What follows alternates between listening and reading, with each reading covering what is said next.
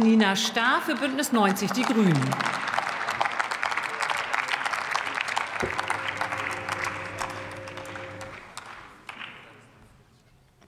Sehr geehrte Frau Präsidentin, liebe Ministerin, liebe Kolleginnen, liebe Gäste! Vor kurzem habe ich mich mit einer Grundschullehrerin unterhalten, die unterrichtet eine erste Klasse und die erzählte, nicht erst seit Corona, aber seitdem verstärkt, kommen viele Kinder in die erste Klasse, die kaum eine Schere halten können, die nicht zählen können, die selten in einem Buch geblättert haben. Sie tut, was sie kann. Sie möchte jedem Kind die Chance geben, all seine Potenziale zu nutzen. Und doch, vieles kann man in der Schule nicht mehr aufholen.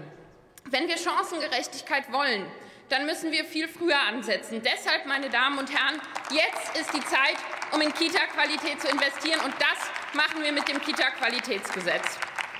Deshalb überweisen wir in den nächsten beiden Jahren knapp 4 Milliarden Euro an die Länder, aber legen dabei fest, in Zukunft müssen alle Länder den überwiegenden Teil der Mittel in Qualität investieren. Diese Priorität auf Qualität ist die entscheidende Weiterentwicklung im Vergleich zum Gute-Kita-Gesetz. Ebenso wichtig, die Länder können die Mittel für die Sprachförderung nutzen, die eine so wichtige Säule für die Entwicklung unserer Kinder ist.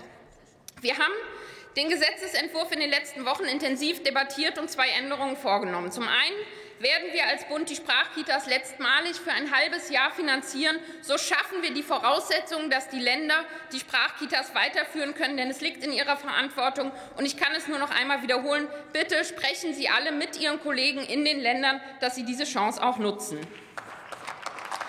Zum anderen streichen wir die verpflichtende Staffelung der Elternbeiträge. Und ich gebe ehrlich zu, als Fachpolitikerin fällt mir dieser Schritt nicht leicht.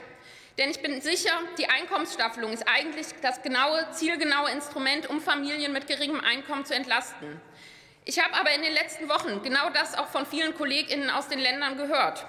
Jedoch wollen die, halten die eine Bundes, ein, bundesgesetzlich einheitliche Ziel, eine, Entschuldigung, die halten eine bundesgesetzlich einheitliche Regelung nicht für zielführend.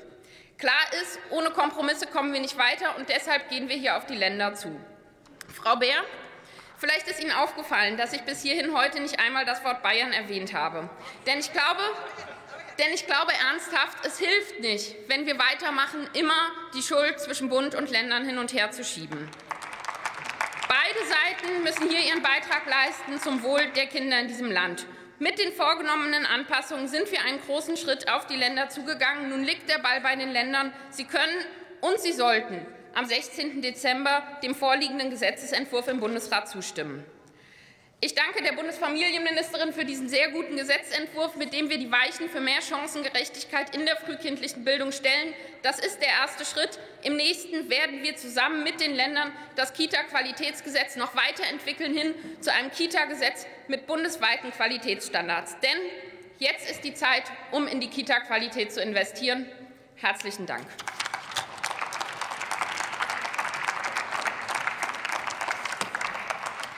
Nächste